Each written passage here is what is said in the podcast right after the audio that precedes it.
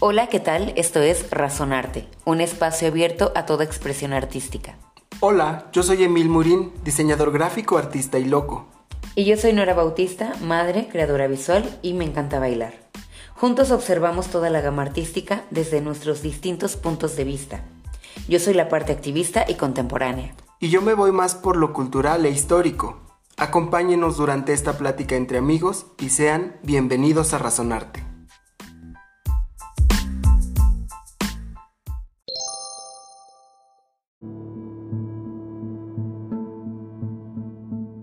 Es momento de dejar de etiquetar lo que usamos. Los tacones no son exclusivos de las mujeres, así como los pantalones y corbatas no son exclusivas de los hombres. Es como seguir pensando que el rosa es de niñas y el azul de niños. Hoy más que nunca debemos aplaudir a todos aquellos que están rompiendo con los estereotipos que nos han atado por siglos. Por eso, hoy en Razonarte platicaremos de la nueva moda masculina y sus razones. Hola, ¿qué tal? Sean bienvenidos una vez más a un episodio de Razonarte. Los recibe muy emocionada su amiga Nora Bautista porque este día hablaremos de la nueva moda masculina. Pero antes de entrar de lleno al tema, quiero saludar a mi amigo Emil. ¿Cómo estás? ¿Qué tal, Nora? Muy bien, gracias. Aquí con este nuevo tema que es muy interesante. Estamos en, un, en una etapa de cambio que desde, por ejemplo, el, el, capítulo del 8M, en el que hablamos sobre la, la, perspectiva y la situación que tiene la mujer en la actualidad, pero hoy estamos abordando el otro extremo, sobre esa masculinidad tóxica, agresiva y machista en la que... Con la cual queremos acabar. Con la cual estamos luchando, pero en la que vivimos totalmente y el cómo está cambiando en esto, en la actualidad.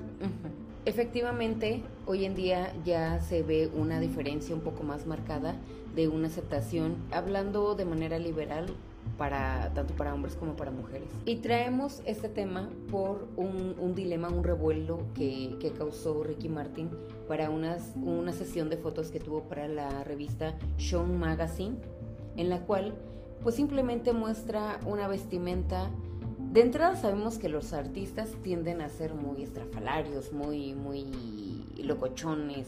Usan como todos los, elementos que tienen a la mano para llamar la atención, ¿no? Y, más en este caso que yo creo, o sea, no estás trabajando, o sea, Ricky Martin no está solo presentando de sí mismo, sino está con una revista, con un fotógrafo, con un estilista, con un diseñador que crean todo este concepto. Así es, no es nada más, como dices, trabajar en una imagen, sino trabajar en un concepto, porque al final lo que vende un artista es un concepto.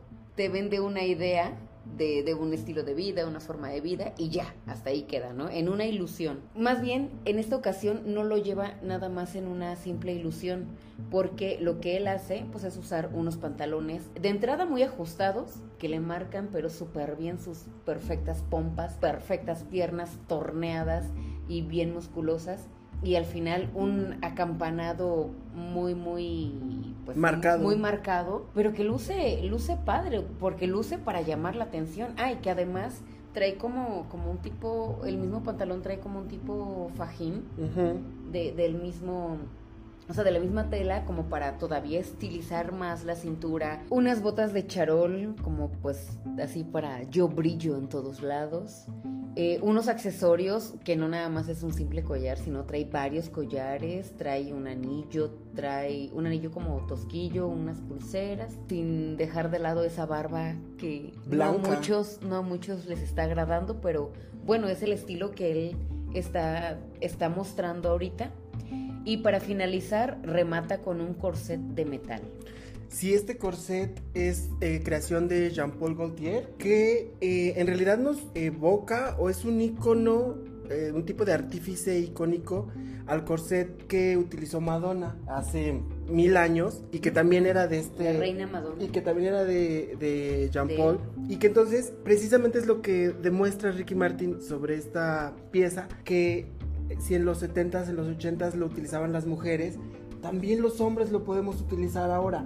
Obviamente es una transformación, es una reinterpretación de este corset, porque obviamente es un corset masculino. Lo que estamos viendo aquí son los músculos al estilo pretoriano, ¿no? Del guerrero supermarcado, sí, supermarcado, a diferencia de las de las boobies super picudas de Madonna que tenía en ese entonces, ¿no? Entonces. Aparte, me atrevería a decir que tal vez también este señor, él yo creo que también lo ha de ser como por una cuestión de cuando alguien se vuelve súper famoso, todo un icono, pues se busca inmortalizar. Entonces, tanto como a Madonna como a Ricky Martin, que en sus épocas fueron personas que, que, marcaron mucho, mucho en la historia. Y que la siguen haciendo de alguna manera. También, pues él dijo, ah, bueno, ya lo hice en su tiempo con, con Madonna, pues ahora a ti tu pectoral lo, lo, voy a inmortalizar de esta manera y al mismo tiempo lo voy a homenajear.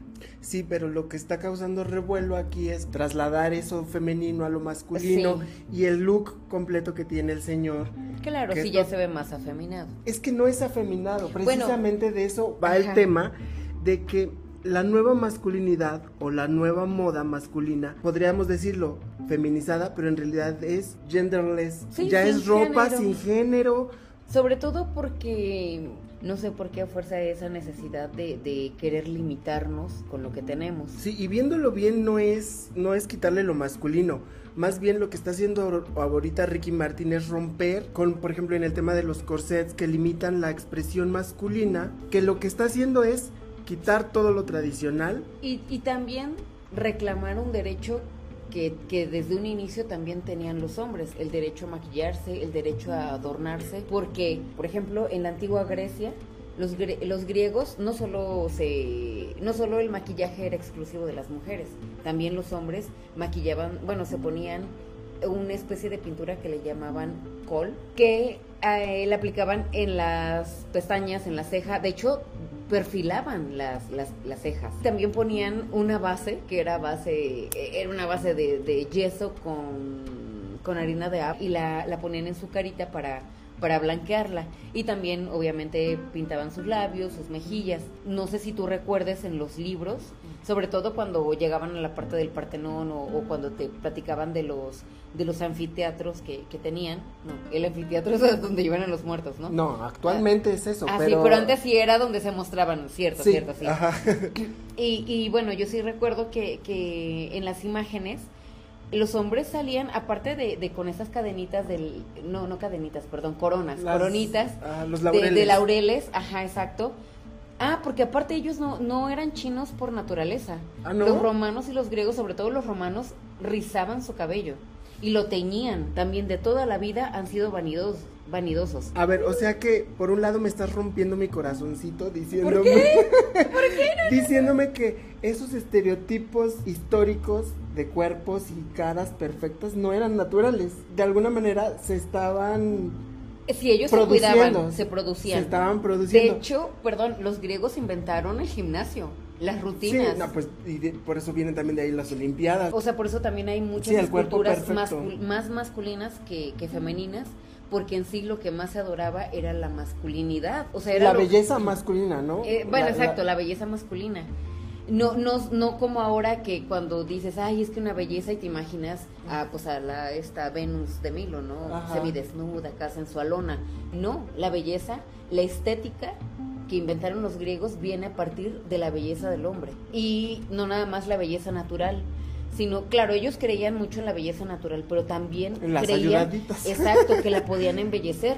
Inclusive, Apolonio de Erofilio dice en uno de sus libros que en Ateneas, perdón, que en Atenas no habían mujeres viejas ni feas. Porque se cuidaban tanto y, se procuraban. Que eran bellos. Eran bellos. Y por, un por otro lado también es como eh, reconocer o aceptar, o más bien valorar que sin importar su físico, su edad o lo que fuera, que pues seguían siendo bellas o bellos, no bellas, no porque habla de, sobre mujeres. Bueno, es que también los hombres, o sea, la, la belleza ahí ellos la vieron eh, para, para ambos, no nada más exclusiva de las mujeres. Pero, ¿por qué? Hubo ese cambio. Claro, porque aquí es precisamente donde entra, o más bien hay una diferencia entre la masculinidad o la reconocer la belleza masculina contra lo que vivimos actualmente, que es una masculinidad tóxica. Traigo este tema, pero no sé si ya lo vamos a abordar o todavía seguimos como en, en el tema de esto. Ay, de Ricky Martin, o sea, el revuelo que está haciendo con estas fotos, ¿no? Sí, sí, este reclamo que, que hace de nosotros también tenemos el derecho a, embellecernos, a adornarnos. Y bueno, no nada más es, es su, sus ganas de gritarlo. Esas ganas de gritarlo también vienen apoyadas de esta parte visual y no es nada más y nada menos que captada por el sabio ojo clínico del fotógrafo Isaac Anthony, que bueno, este, este fotógrafo hace mucho énfasis en su trabajo de precisamente reflejar la belleza masculina. Sí, él es eh, cubano, colombiano, eso me encanta porque poder latino... No, no, no, o sea, poder latino, ¿no? Que, que estamos rompiendo a nivel mundial. De verdad que sí, le estamos haciendo gacha desde el 2000 y tantos a la fecha. Venimos con fuerza con todo, ¿no? O sea, imagínate, o sea, en, esta revista británica, alemana, no sé, creo que es alemana. Eh, bueno, el caso es que, pero están mostrando en la portada al artista latino y tienen al, al fotógrafo latino, entonces está bien chido eso. Sí, y, aparte fíjate que, que, ahorita que mencionas esto de estarle tirando a, a, nuevas tendencias, inclusive otro como datito medio rescatable, es que parte de la joyería que usa este hombre, este Ricky Martin, es de una marca que eh, está apostando por una joyería de tipo unisex y ecosostenible. Fíjate también eso. Pero bueno, te decía de Isaac Anthony, que es este fotógrafo, viene muy ad hoc o sea, lo eligieron precisamente a él porque en su trabajo hace mucho retrato y sobre todo en blanco y negro. Mm. Pero lo que él rescata o lo que él eh, resalta en su trabajo son retratos no solo a modelos, a los modelos famosos, famosos o de la pasarela o a los artistas, sino retrata mucho a la chica con curvas, al chico flaquito de que le llaman gente real, ¿no? Ajá, ah, exacto. Este, al, hombre afroamericano que no tiene el cuerpazo que todos creemos que tienen los afroamericanos, ¿no? O al chaparrito, o al alto, a la gorda, a la flaca, ¿no? O sea, lo que él hace es retratar a las personas, no a los modelos, no a modelos, sino a las personas. Lo elige esta revista porque va ad hoc con el tema. él no va a retratar a Ricky Martin, ni va a retratar a un hombre. No va a retratar ese concepto que nos vendieron en los noventas. Del de, Ricky Martin masculino y heteronormado, sino un Ricky Martin reformado, reestilizado y mostrando su verdadero yo, por así decirlo. No es mostrando un yo que sea extravagante, sino al que no le tiene miedo, al que al Ricky Martin de hace años que nos mintió diciendo que, que era heterosexual o el que se limitaba, sino a este que se pinta la barba de blanco y que usa collares y que simplemente es y que antes si tenía si tenía que, que mentir era más que nada para él tener un lugar, porque si él se mostraba como es, jamás lo, lo íbamos a aceptar. Sí, desafortunadamente los tiempos no le permitían, o sea, los tiempos que se vivían no le permitían abrirse. Inclusive por ahí hay un ahí esto va a sonar medio medio chismito, pero o sea, nada más es para que chequen hasta dónde podemos llegar con, con nuestro daño de, del simplemente hecho de no respetar la vida del otro. En algún momento leí una, una historia sobre Ricky Martin en la cual él estaba muy enamorado de un chico que era un camarero y llevaban una relación muy bonita, de hecho se llevaban tan bien y todo que el chico, el camarero estaba decidido a, irse con él y todo, pero pasó un accidente y pues él, él se deprimió demasiado, prefería luchar por su amor a, a seguir luchando por su carrera. Y pues bueno, se muere este chico y él cae en una depresión tremenda que ya no, inclusive ya no quería seguir con su carrera y demás pero pues la discografía, la, la, la, firma discográfica con la que estaba en ese momento, no se pues, lo permitió. No se lo permitió y es cuando pues yo creo más lo, lo explotó para un poco sacarlo del bache, pero un poco también pues para seguirlo exprimiendo lo más, lo más posible. Wow, yo, yo no sabía nada de esto. Pues es que como Ricky Martin, por ejemplo, de mis primas era así el máximo. Lo que fue Ricky Martin y Chayanne eran sus, sus máximos, sus ídolos. Entonces, eh, por de verdad que por mis primas, pues siempre he estado como, como en contacto con, con estos temas. Pero pues sí, así, así resulta ser. Y pues también por ahí cuenta la leyenda que Rebeca de Alba siempre supo. Ah, claro. Y quiso, quiso pues ser esa amiga rescatable, su, su salvación. Exacto, para, para seguir pues tratando de, de salir adelante con, con, eso. Podemos juzgar que hayan hecho esta mancuerna. Ajá.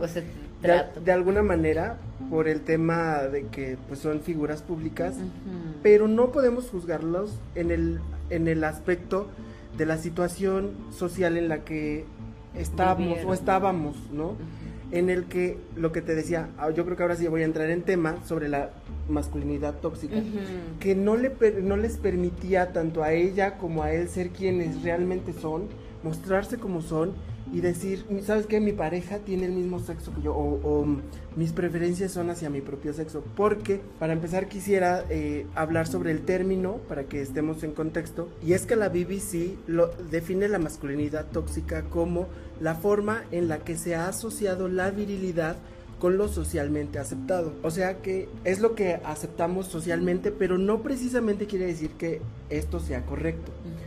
Eso es a lo que le llega el segundo término que es tóxico, ya que por ejemplo en nuestra sociedad fácilmente podemos reconocer esta, esta toxicidad en la que por ejemplo los hombres no podemos tener sentimientos o expresar nuestros sentimientos. El de los niños no lloran. Un hombre entre más mujeres, más hombre es. Exacto, no pueden tener como una relación con el arte o con el baile, con la danza, fomentar eh, excesivamente los deportes y estas actividades como muy, muy rudas, muy rudas que alimentan este estereotipo de, de, de, hombre violento, ¿no? Y macho, ajá. Macho Cuando alfa. no es nada sano decir, por ejemplo, para empezar, a las mujeres no se les toca con el pétalo de una rosa.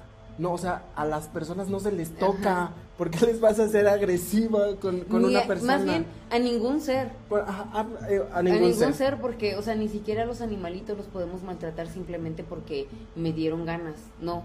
O sea, ningún ser se le toca simplemente porque pues también ya existe, si no te gusta su, su existencia, su, su ser, pues volteate para otro lado y punto, ¿no? Sí, y como sociedad evidentemente México somos muy machistas y tenemos una educación en la que el hombre está por encima y a la mujer se le considera un, un ciudadano de segunda clase. Un objeto todavía inclusive. Sí, y yo iba hacia un ciudadano de segunda clase porque no solo se limita a ellas o a ustedes las mujeres, sino también a toda clase de grupos o de minorías, por ejemplo, como eh, las comunidades LGBT o comunidades afroamericanas o religiosas, o, de, o sea, de cualquier especie de diferencia que pueda, diferencia entre comillas, que pueda existir ya las están limitando y las están sesgando sus libertades con una base o más bien con el pretexto en este caso como del machismo, ¿no? De que el hombre puede más, de que el hombre mm. tiene estas libertades, de que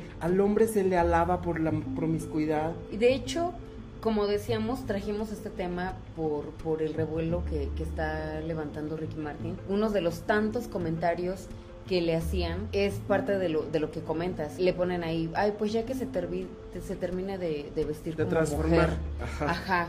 O el payaso ya está listo para el rodeo. Aquí o sea, pedo? ni es payaso y ni, ni por usar un pantalón acampanado ni se va a terminar de convertir en mujer. De entrada, el señor nos deja muy en claro que es un señor con dos hijos, a los cuales... ¿Cuatro? ¿Cuatro? Tiene cuatro ah, hijos. Caray. Ay, no me ha actualizado mi, mi amiga, ¿eh? O sea, ¿qué pasó? Pero bueno, el punto es que, bueno, demuestra que tiene una familia. Ah, otra cosa, recordemos que sí, efectivamente, entre un hombre y una mujer pueden procrear vida, pero no pueden, no siempre pueden hacer una familia. Y una familia sí puede hacerse entre dos hombres y entre dos mujeres. Y yo uh -huh. creo que parte también de esto, de, del respetar, pues ya, ya ir dejando de, de decir eso que, que, comentabas, el rosa para las niñas, el azul para los niños, las faldas para las niñas. Ah, ¿recuerdas cuando salió también que supuestamente ya iban a permitir que en las escuelas los niños usaran falda? falda. No, y... ¿Y cuántos? ¿Pero por qué? Pero fíjate que yo de momento de momento dije, ay, ya, o sea, eso es como mucha burrada porque es estar haciendo caso a, a, a cosas tontas.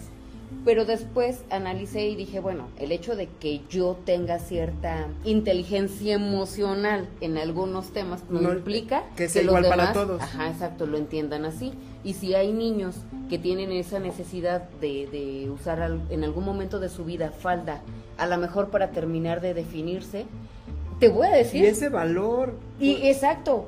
Y, y a esto voy porque te voy a decir que yo en algún momento de mi vida pensé que era lesbiana muchas veces porque yo soy muy visual, sumamente visual, aunque a, veces me pierdo, pero, o sea, te juro que, soy sumamente visual. Y veías a las señoras y te gustaba. Veía señoras, veo a niñas y hasta la fecha las sigo admirando y sigo reconociendo su, su, belleza. Y, e inclusive a muchas de las que sigo, eh, bueno, de las que tengo agregadas en mis redes sociales, la sigo porque veo que tienen un talento, o sea, no nada más porque, ay, está bien bonita. No, o sea, aparte de su belleza, porque también demuestran algo bonito en su ser. Pero hubo un momento en el que, en el que a mí sí, por... Ah, y más porque a mí no me gustaba usar faldas ni vestidos, a mí me gustaban mucho los shorts y los tenis. Entonces por eso también decían, ay, es que tú como que te ves media, media rarita. Porque estabas aprendiendo los estereotipos. Sí, y o sea, esta toxicidad. Cuando estás en la primaria y en la secundaria, realmente pues no, no tienes como tan, tan claro realmente lo que es ser mujer y lo que es ser hombre. O sea, estás conviviendo sí con, tus, con los niños y las niñas de tu entorno, pero no tienes muy, muy bien claro, no dimensionas todo lo que implica ser una mujer y lo que es ser un hombre. Claro, hoy en día te puedo jurar por lo que más quieras que me encantan los hombres. Estos roles de género en cuanto a los colores y a la ropa y a todo, se hicieron, eh, se han hecho varios estudios donde te demuestran que son aprendidos. Hicieron dos grupos de niños de escasos 5 o 6 años, o sea, donde todavía no alcanzan a dimensionar lo que es ser hombre, mujer o niño, niña tal vez, o hasta más cosa es que se den cuenta de la realidad, pero no que comprendan los alcances. Y entonces lo que hicieron fue dividirlos dos grupos, tanto de niños como de niñas, los dos grupos, pero en una los dividieron por niños y niñas, y a las maestras le dijeron, a las niñas ve qué tan, qué tan bien hacen las cosas, y a los niños ten cuidado de que no hagan travesuras. Eso fue un grupo. Al otro grupo pusieron niños y niñas por igual y, y, a la maestra le dijeron, fíjate cómo trabaja Carlitos, cómo trabaja Mariana, cómo, qué es lo que hace fulanita, sutanito. Al final del estudio se dieron cuenta que el grupo que había sido dividido por niños y niñas, tanto los niños como, las, como la maestra habían generado cierta... Discordia. No, ajá, sí, como que se habían apartado, habían, se habían dado cuenta de que los niños son más eh, distraídos, que las niñas eh, se reunían para hacer eh, mejor sus cosas, pero a lo que a lo que iba el estudio, lo que reflejó el estudio es que sesga, que divide. Cuando desde el tú desde el principio le estás diciendo tanto a los niños sepárense de las niñas, como a la maestra de checa, dale mm, ponle el ojito a esta situación. Y, en el grupo en el que pusieron a niños y a niñas por igual y que los trataban como personas, no como género, sino como lo que te dije de Carlitos, Mariana, así, se dieron cuenta que había mucha mejor integración entre los niños y con la maestra también. Entonces, son aprendidos. Todo esto es un reflejo de lo que nosotros mismos les estamos diciendo. Otra, otro, otro estudio que hicieron recientemente, algunos niños y niñas les pusieron un video sobre el tema de, los colores y el azul para, las, para los niños y el rosa para las niñas, y a otros no. Y después les pusieron, los pusieron a elegir muebles y decoración para sus habitaciones. Los niños que o sea, los infantes, niños y niñas, que recibieron esta, este video, eligieron colores de acuerdo a lo que les enseñaron. Las niñas eligieron colores, eh, muebles más femeninos, más rositas, los niños más azules, así. Y a los otros niños, a los que no les enseñaron el video, eligieron cosas a su gusto, a, lo que ellos sentían y lo que les transmitía el, eh, el mueble, tal vez. Inclusive, por ejemplo, como les, les platiqué que fue gran parte de la inspiración para este podcast, mi hijo, mi hijo yo no quiero que, crezca pensando que él solo por ser hombre tiene muchísimas más oportunidades que, que por encima de una mujer. Yo simplemente quiero que, que entienda y que, que entienda en primera que es una persona que está muy orgullosa de su cuerpo y que no le avergüenza, no le avergüenza mostrarlo. Y en segunda, que tampoco porque alguien lo muestre nos da el derecho de, de, hacer algo. Emitir un juicio para empezar. Un juicio o, atacar inclusive físicamente su cuerpo. Ah, como claro. llegar a inclusive a una violación. O la muerte. O la muerte, como cuando dicen, ay, es que la violaron porque se lo buscó, porque mira cómo se vestía. O no sé si, si también supiste o porque era puto lo mataron. Exacto. Ah. Supiste el caso de un, de un maestro mexicano que se tuvo que ir de aquí de México porque precisamente en el gobierno de Enrique Peña Nieto sufrió, pero, o sea, parecía que estaba en cacería de brujas, el pobre. Sí, sí, súper. Y estuvo terrible, estuvo, a punto de perder la vida y por eso prefirió irse del país. Pero ahí no era porque decían que andaba con él. Ay, caray. Creo que sí. Pues no sé. Pero mira, al final de cuentas, ¿por qué lo persiguieron? Por su preferencia Por su preferencia sexual. Claro. Y más porque ponía porque ponía como en, o sea, exhibía al presidente, al presidente. Y entonces, o sea, ¿por qué los atacaron? ¿O por qué más se ensañaron más con él? No, no es nada más una cuestión de, de, hacer que las cosas se vean bonitas. Si se van a ver bonitas, ok, sí, vamos a fijarnos en la estética, pero también que sea funcional. Y que sea también, eh, aparte de funcional, o sea, que sea amable con todos. De nada sirve tener eh, objetos, cosas o estar en circunstancias que son limitadas para cierto grupo y para o, que sean específicamente para cierto grupo y para otros no, cuando debería ser global, que es lo que trata de hacer esta nueva masculinidad o esta nueva tendencia en moda de no crearle género a las cosas. Es que de verdad, nada más es cuestión de, analizar, por ejemplo, en estos que tocan la gaita, ¿cómo se llama? En Escocia, usan falda. Y son hombres fuertes, son hombres sumamente fuertes y no por eso se sienten súper débiles cuando se ponen una falda. Inclusive, ni siquiera usan ropa interior cuando se ponen esa falda, porque es parte de su tradición. De su cultura. de su cultura. no es una falda, pero... Ah, bueno, pero, tiene como ese estilo, ¿no? No, pero, o sea, me refiero a que para el resto del mundo nosotros lo vemos como una falda. Como una falda. Ajá. Y hay objetos que no, que no siempre han sido, o, prendas que no siempre han sido exclusivas para cierto género. Por ejemplo, como ahorita están como de moda, pero también en una controversia los crop tops en los hombres, cuando en los ochentas Johnny Depp los utilizaba. Incluso, o sea, íconos masculinos como Sylvester Stallone o, Schwarzenegger usaban crop tops. Y no porque fueran femeninos o porque fueran gays, sino porque era una prenda que estaba de moda. Y fue, fue un, exacto, fue una moda que se impuso en los ochentas, que no terminó de ser o que no se mantuvo por más tiempo es diferente, o que nada más las mujeres prefirieron seguirlo manteniendo es diferente. Y es que también como por ahí dicen, de la moda lo que te acomoda. Si hay algo que a ti no te va o no te termina de gustar, pero en otra persona sí le luce y, y está muy bien, pues cállate, no digas nada, de veras, o sea, como dije, si no te gusta, pues date la vuelta y admira otro lado. Hay un montononal de lugares como para que te ensañes con una persona por cómo se viste o, por cómo lleva su vida cuando a ti no te está pidiendo pero absolutamente nada. Como dice precisamente el ícono de la poesía y de la este del premio a la creación, ¿no? Es que se, me fue ahorita el término, que es Bad Bunny que ganó ah, a, la composición, ¿no? Sí, sí, sí. O sea, yo no soy fan ni, soy partidario de este señor, ni del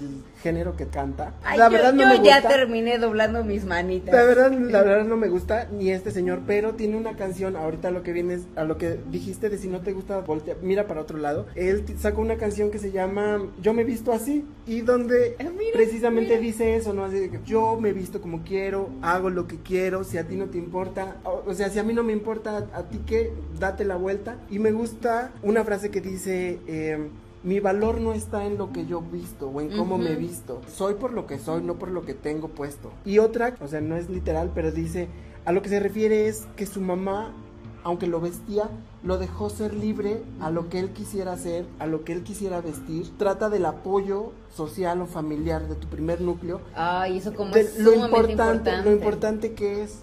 Sí, sí. digo, yo no sé partir de este señor, pero esas esa letrita me gustó. Y, y, de veras que sí le da, pero en un punto muy clave. Por ejemplo, sinceramente he sido siempre una, bueno, fui una niña muy rebelde. Y, ahora una mujer muy rebelde. Y ahora una, mujer madre muy rebelde. pero eh, bueno, o sea, por ejemplo, mi mamá siempre quería vernos, pues, bonitas, lindas, tiernas, ¿no? Sus hijitas, sus bebitas. Y yo siempre le llevaba la contraria, no, yo no quiero vestido.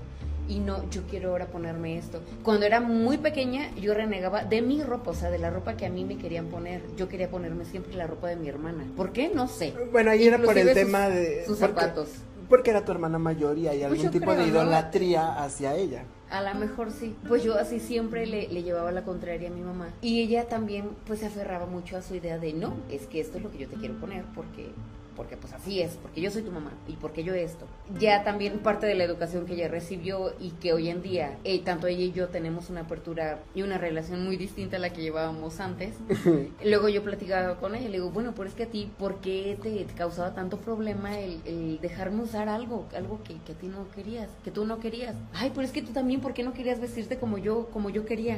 Le digo, pero es que mami, o sea, yo apenas estaba como aprendiendo a ser, estaba encontrando mi, mi persona. Tú ya sabías quién eras. Yo no quería ser lo que tú veías. O sea, claro, si tú eres mi guía y todo, pero al final de cuentas, sí desde pequeños tenemos este impulso de, de yo soy. De ser y, y, y, otra vez lo del, lo del apoyo familiar. No, en mi caso, también obviamente mi mamá era muy muy formal. esos papás es de que, antes. Es que bueno, ellos vienen de una generación, o sea, la generación de los baby boomers es de obedecer. eh, por ejemplo, ella es, mi mamá es muy muy formal y muy glamurosa y todo. Entonces, Doña Lulu. Doña Lulu Lulu, ajá, es famosa por por esta parte, ¿no? Y, eh, por sus chiles en Ay. y demás. bueno, el caso es que ella siempre me quería ver casi que de traje diario, ¿eh? Y súper pulcro, ¿no? Ajá, deja eso. Yo fui un niño bastante tranquilo, entonces pues, sí era yo limpiezón. Ah, pero, pero no, nunca andaba yo tirado, ¿eh? así, ah, todo lleno de tierra. Pero sí me chocaba que siempre me quería de camisa y mm, de manga larga y pantalón de vestir. Y era así, no, por favor, no. No, y ya eso llegó hasta, la, ajá, hasta ya la, la adolescencia que pues ya te empiezas a revelar y dices, no, ya me he visto como yo quiero. Sin embargo, este, eh, eh, este problema que generó en mí, sí se convirtió como en una, en una rebeldía que hasta la fecha me sigue un poquito. En el tema de que, por ejemplo, si me dicen no, es como huevos, no. En el, por ejemplo, precisamente hoy me acompañó a, a una tienda buscando unos tenis y dije, yo iba por unos tenis blancos que desde cuando quiero. Pero pues no había el modelo que me gustaba, X, no sé qué. Y vi unos rosa, y son como salmón. Y mi mamá se me queda viendo así como, ¿y esos tenis? Y yo, pues, mira, están bonitos, ¿no? Y así de, pero rosa, o sea, ¿por qué no? ¿Qué, tiene de malo? Me gustaron mucho, pero no era por lo que yo iba. Te juro que si yo hubiera ido solo, aunque me hubieran gustado, no los hubiera comprado porque pues yo iba por unos tenis blancos. Pero me gustaron, no le gustan a ella, no me... Y más. Ah, pues ahora me los compro. Ajá. Entonces, se crea todo un, trabajo ahí De, de rebeldía y de hacer lo que yo quiero y lo que mi masculinidad me dice que no afecta que me ponga yo unos tenis rosas, o sea, ¿qué pasa? Así como mi feminidad me decía que el ponerme shorts y tenis no afectaba mi feminidad. Ajá porque seguía siendo mujer, no, no pasa de ahí, no pasa de, que hasta en algún momento te sientas incómodo. Digo, si llegas a usar una ropa, por ejemplo, la primera vez que usé una tanga, fue lo peor. Y eso que te dicen, a fuerza las mujeres se ven más sensuales y más sexys con esta. Pues cabrón, pónganselo ustedes porque yo no. Y, y o, por ejemplo, el a fuerza todo el tiempo tener que andar depilada de las piernas y de todos lados, cabrón, tampoco yo no quiero andar todo el tiempo depilada eh. porque aparte tengo piel ultra sensible y oso, se me irrita bien feo. Aparte de que es horrible de repente estar toda bonita. Ya, ya que te produciste por muchas horas, o por lo menos yo sí tengo que tardar muchas horas porque soy pésima para... Ay, o sea, sabes que nunca me arreglo y cuando lo trato de hacer, aunque salgo igual, pero... Claro que no sabes, o sea, creo que... O sea, Tú porque me ves con ojos de amor. Pues sí, pero mm, una vez... Viene, viene una, una anécdota. Una vez, te, te, acuerdas? Te invité al cumpleaños de un amigo del trabajo en unos edificios por mayorazgo. ¿No te acuerdas? Ay, no. Bueno, en una fiesta de jardín como carne asada. Sí, es la mejor foto que tenemos juntos. Que tienes el, cabello muy largo y un vestido negro con blanco. Oh, sí, sí, ya. Bueno, ya, ya, el ya. caso es que después de esa fiesta, o sea, yo iba empoderadísimo de que vengo con la mujer más hermosa de este, de, de Puebla, de este lugar, y de la fiesta, ¿no? Y después de, de la fiesta, el otro día, ya con mis compañeros de trabajo, sí, ay, la chica con la que ibas guapísima, me estaba bien bonita, y yo, ¿verdad que sí?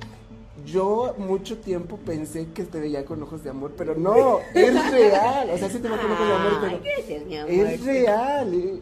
Eres muy bonita. Entonces, eso de que se tarda horas no es verdad, es chisme. Bueno, pero o sea, me tardo horas porque como no lo hago mucho, bueno, vamos a suponer lo que él dice, que naturalmente soy bonita. Pero cuando hay un evento, pues obviamente sí tengo que producirme. Pero bueno, ya después de tardarte tanto, estás así toda linda, chula, preciosa, sentada en la silla. Y o sea, estar ahí rascándote, van a decir, bueno, esa, aparte de que casi no se baña, ¿qué traes arma o qué? Es bien feo, porque no crean que me da una comezón ligerita, así de que nada más rozas tantito la pierna. No, o sea, tengo que casi casi arrancarme toda la piel de las piernas pues, porque me, me, se me irrita demasiado. Dejen de estar implementando cosas que de verdad no son no funcionales. tienen nada que ver con, con quién eres. Y bueno, después de este brevario cultural, Y de este chismesazo cultural. este, regresamos a lo del, o sea, esto, ¿no? Que ¿Para qué hacer cosas que no tienen nada que ver contigo? Y como para englobar todo esto, todo esto nace también del color o, o de los colores y, la, y, y las los estereotipos sociales o las convenciones sociales, pero esto no ha sido siempre así. Y es que todo va cambiando. Antes las pelucas eran para los hombres, Sí. los tacones eran para los hombres. ¿Así? Sí, ¿Así claro. no la sabía? Sí, la época de Luis XV y, o sea, la, la Mm, más estrafalaria, o sea, cierto. la más glamorosa, Ajá. ellos utilizaban los tacones de Sí. cierto nivel para representar más altura y, y dar una mejor, una mayor jerarquía y el porte de yo soy el rey, Ajá, el máximo. ¿no? el máximo, ajá, para eso utilizaban estos los zapatos altos. Las pelucas porque era un nivel de jerarquía, ¿no? Hasta la fecha lo siguen utilizando en las cortes. ¿No? En el parlamento, en Inglaterra. Incluso para esta época también los colores destinados para cada género eran el rojo y, o rosa para los hombres y el azul para las mujeres. Ay, ¿por qué? Porque hay una psicología del color, cada color te transmite una sensación, un sentimiento, una emoción. Y el, por ejemplo, el, el azul está totalmente relacionado con la calma, con la tranquilidad, con la frescura, que son totalmente emociones, sentimientos reflejados hacia la- el temperamento de una mujer. Depende. O sea, depende, pero, Pero bueno, en la generalidad, llamémoslo, Sí, sí, ¿no? sí. Mientras que el rojo es fuerza, es agresividad, Pasión. es pasión. Se y ya hombre. uno, un hombre joven o una masculinidad joven sería el rosa. De hecho, mira, aquí tengo una- unas imágenes, se las vamos a subir en, en nuestras En redes, redes. de, de dos habitaciones que están completamente tapizadas de un solo color. Y hay un niño en medio, ¿no? La niña está tapizada por un sinnúmero de todos los objetos que tiene en color rosa, mientras que el niño los tiene en color azul. Pero si tú no te fijas tanto en, en los niños, sino en el espacio, o tratas como de entrecerrar los ojos o ver así como sin enfocar. ¿cuál es más agresiva? ¿Qué imagen es más agresiva? Ay, la rosa. La rosa, porque eh, viene de esta fuerza, del- de la sangre, de la energía, de la pasión. Y aparte, perdón, siento que está todavía más saturado de, de más cosas azules lo, el cuarto del niño que el de la niña. ¿Cómo? Porque, o sea, mira, hay como más cosas grandes encima de, de, de, o sea, de la playera y juguetes y esto azules, azules, azules, azules.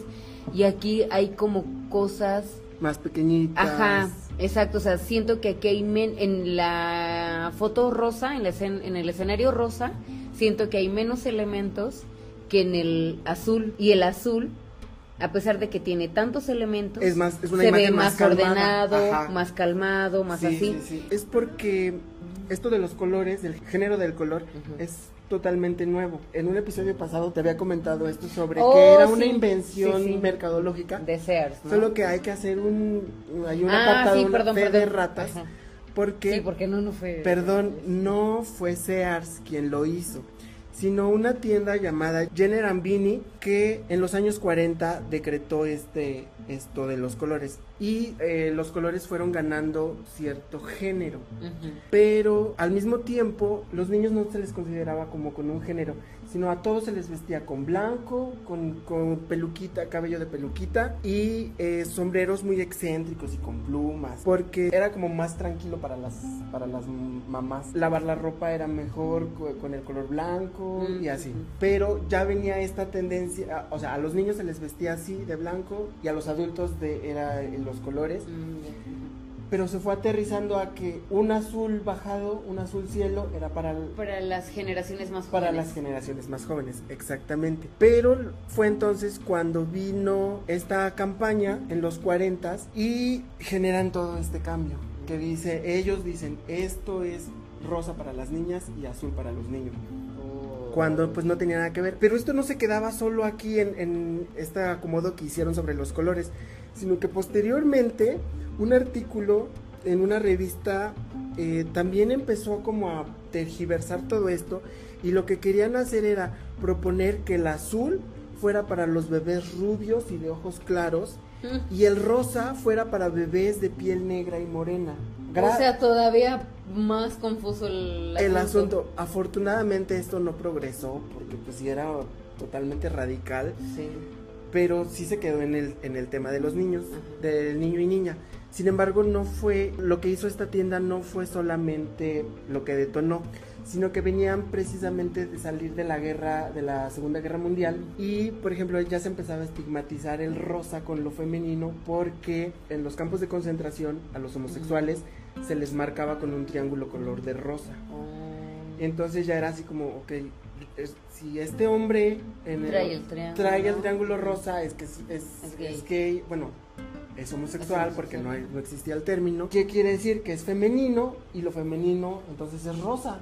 Y viene esta tienda y dice, sí, lo femenino es rosa y lo azul es masculino. Ah, pues pues como que hace match. Ajá. Y después viene otra señora que es la primera dama del momento, Mamie Eisenhower, que apareció en 1953 públicamente con un vestido color de rosa. Y entonces ella se convirtió en el ícono, pues era la primera dama, ¿no? Y se convirtió en un ícono para simbolizar la paz en Estados Unidos. Oh, Pero pues imagínate, la, la, primera dama y vestida de rosa. Todas quieren ser como ella. Pues las mujeres quieren ser como ella. Las niñas quieren ser como ella ¿sabes qué? Eso me recuerda un poquillo como cuando salió la Stacy Malibu Ajá. o Barbie. O sea, querer seguir ese modelito y yo creo que pues de la a partir de ahí salió, ¿no? Híjole, qué feo que, que pues esto haya sido, haya estado en manos de, de, un mercadólogo malvado, ¿no? Porque al final de cuentas todas estas imposiciones o todas estas reglas son hechas por los hombres. O bueno, hombre, ser humano. El humano. Entonces, dependiendo no nada más la época, sino también el momento que estés viviendo, es como, como podemos tener pues cosas buenas o cosas malas. Por ejemplo, aquí para mí sí es una cuestión mala que alguien haya dicho cuando antes pues no, no se tenía, pues no se tenía tan así. Yo creo que también antes si había una limitación en colores es porque no había tanto la pigmentación de muchas telas. o sea, se trabajaban pocos pigmentos y el que más se usaba era el rojo. Y que era muy riguroso también las combinaciones, ¿no? O sea, no se atrevía, independientemente de que si creían que tuviera alguna connotación sexual o de género, también estaban como muy, muy estrictos a que no se utilizaban los colores eh, llamativos. Ajá, eran muy básicos. Colores muy ocre, grises, muy negros, neutros. muy neutros, porque pues no ibas a andar por la vida, solo los payasos o los bufones lo hacían, ¿no? Sí, y hasta eso los bufones usaban que el blanco con negro o rojo con negro, amarillo con negro. O sea, tampoco era muy básica su combinación. Ajá, no, no era demasiado como los payasitos que conocemos hoy en día, que son mil y un colores. Y bueno, yo quiero traerles tres recomendaciones en un mismo lugar. ¿Qué tal? Que es en Netflix. Pero es que es, es un poco de, de, esto que hablamos. Una de ellas es Sky Rojo. Por ejemplo, aparte de que, de que habla y te da con datos reales, o sea, cifras reales, y cómo se maneja la prostitución, sobre todo en España, que es el, el negocio que más les está dejando. Ese es documental. No, es, es una serie. Ah. Es una serie, pero te, te digo, te da, datos, reales. entonces está como más cabrón porque pues te, te... O sea, no nada más te entretiene te da unos datos que te, te erizan la piel. Es como cuando estás viendo la película de terror y al final dice, basada en hechos reales. Ajá. Y es como, güey, ¿qué pedo? ¿En y serio? Corres, y corres a cerrar bien la ventana y todo porque juras que ahí tienes al pinche asesino. Ajá. Bueno, pues así esta de Sky Rojo. Pero de verdad vale mucho la pena. Ya la voy a ver. Eh, ya me la habías recomendado, ¿verdad? Pero... Sí, sí. pero bueno. Aquí sigo recordando. Ajá. A ti y a todos los pero que ahora ya quedó ya quedó grabado para la posteridad. Mm, ya no puedo decir que... Que no, lo, vas a escuchar. Ahí el próximo capítulo les, les platicaremos si de verdad ya vio alguna. De hecho, sí, acabo de terminar la que estaba lloviendo, entonces... Ya puedes darte el lujo de escoger una de las tres. ah, bueno. Sí. Otra de ellas es El sabor de las margaritas, donde igual esta masculinidad tóxica va por encima de, cualquier vida. Y por último, esta no es de, Netflix, pero la encuentran en YouTube, se llama Niña Promedio, es una...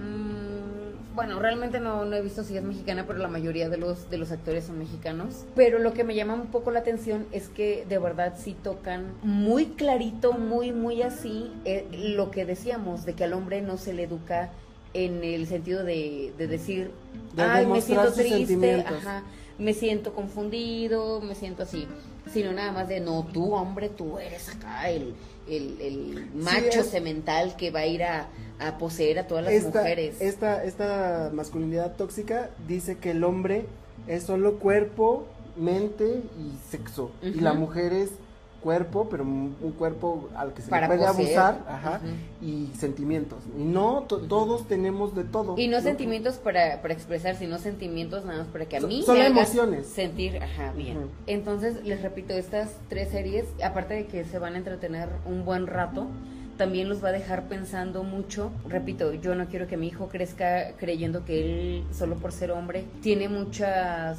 ventajas sobre las mujeres o sobre cualquier otra otro ser. O que tiene que limitarse.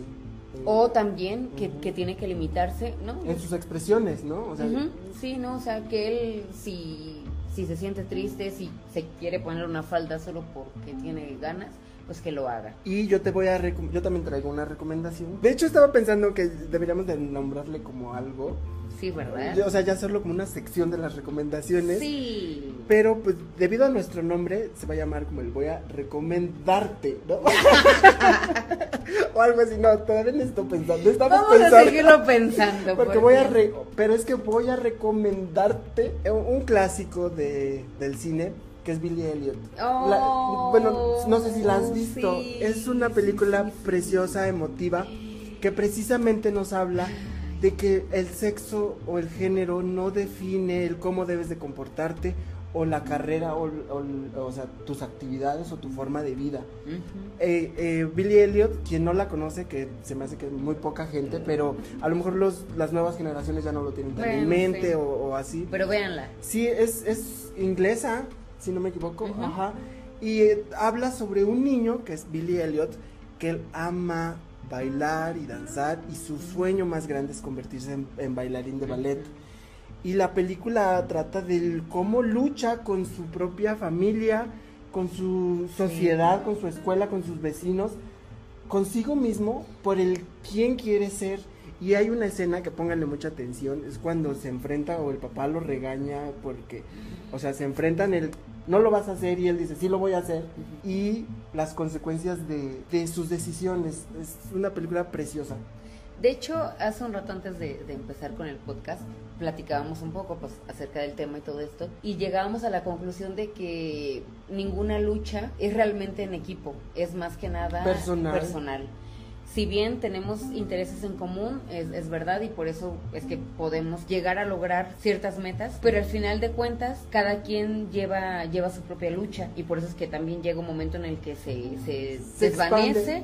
O, o, se, bueno, se desvanece ese, ese grupito que empezó, pero se expande para otros, porque pues, repito, cada quien lleva su lucha, si alguien en el camino se te suma, a lograr un escalón más, Uta, agradecele y, y, sigue adelante y bendícele su vida en el momento que ya no quiere seguir tu lucha.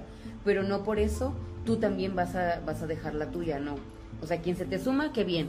Pero si después sigues otra vez solo, no importa, a seguirle. No, y alienta también, porque precisamente tocando el tema, un tema también controversial, que es sobre la adopción por familias homoparentales, mm. una amiga de mente abierta o sea, no, no, tiene muchos prejuicios, pero encontré un día este que me dijo, yo no estoy a favor de que adopten o de que tengan hijos, ¿no? O como sea. Y no por el hecho del niño y, y, los, y los papás del mismo sexo, sino por el hecho de que cómo el niño va a enfrentar la, la sociedad o va a enfrentar la vida, o sea, que lo van a atacar al niño, aunque él esté en su mundo perfecto familiar, sí va a tener como una consecuencia a nivel social. O sea, su tema era de que yo no tengo problema con que adopten, pero tengo problemas con los problemas que le va a causar la sociedad le va a generar por no aceptarlo, sí. Y no me pareció correcto el cómo pensaba ella, porque dije, y entonces, ¿cómo la sociedad se va a acostumbrar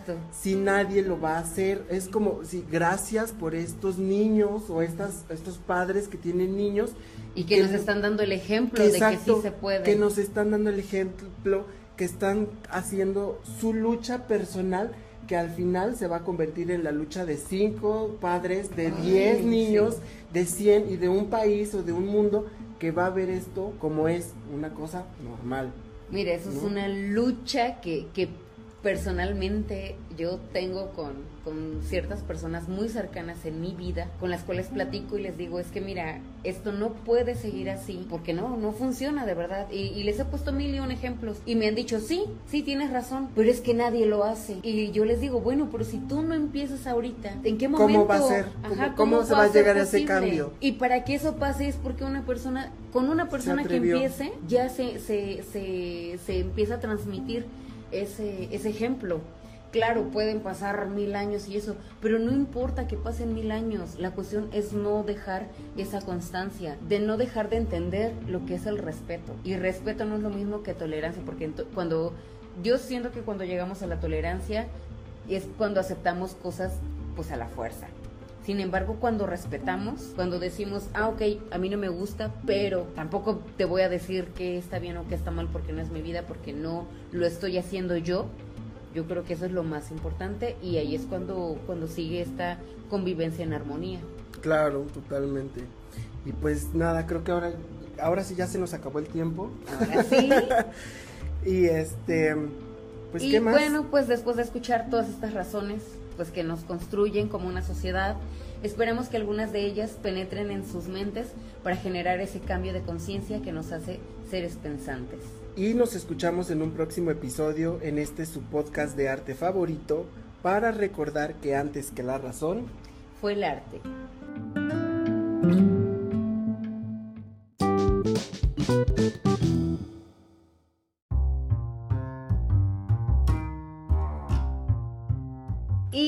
Esperamos que nos sigan en nuestras redes. Recuerden Instagram y Facebook, Razonarte Podcast. Coméntenos si en algún momento se han topado con alguna masculinidad tóxica y cómo han lidiado con ella. Y también estaríamos muy contentos de saber su opinión sobre Ricky Martin y esta sesión de fotos. Además, vamos a subir en, como, como cada episodio, vamos a subir en Instagram imágenes referentes a lo que hablamos hoy y ahí déjenos sus comentarios, una carta feliz, una carta de enojo según sus emociones. Según su estado de ánimo. Sobre el tema, ¿no? Recomiéndenos, esto lo hacemos de verdad por amor al arte y a ustedes. Entonces, para que nos escuchen más y lleguemos más lejos y este bonito proyecto siga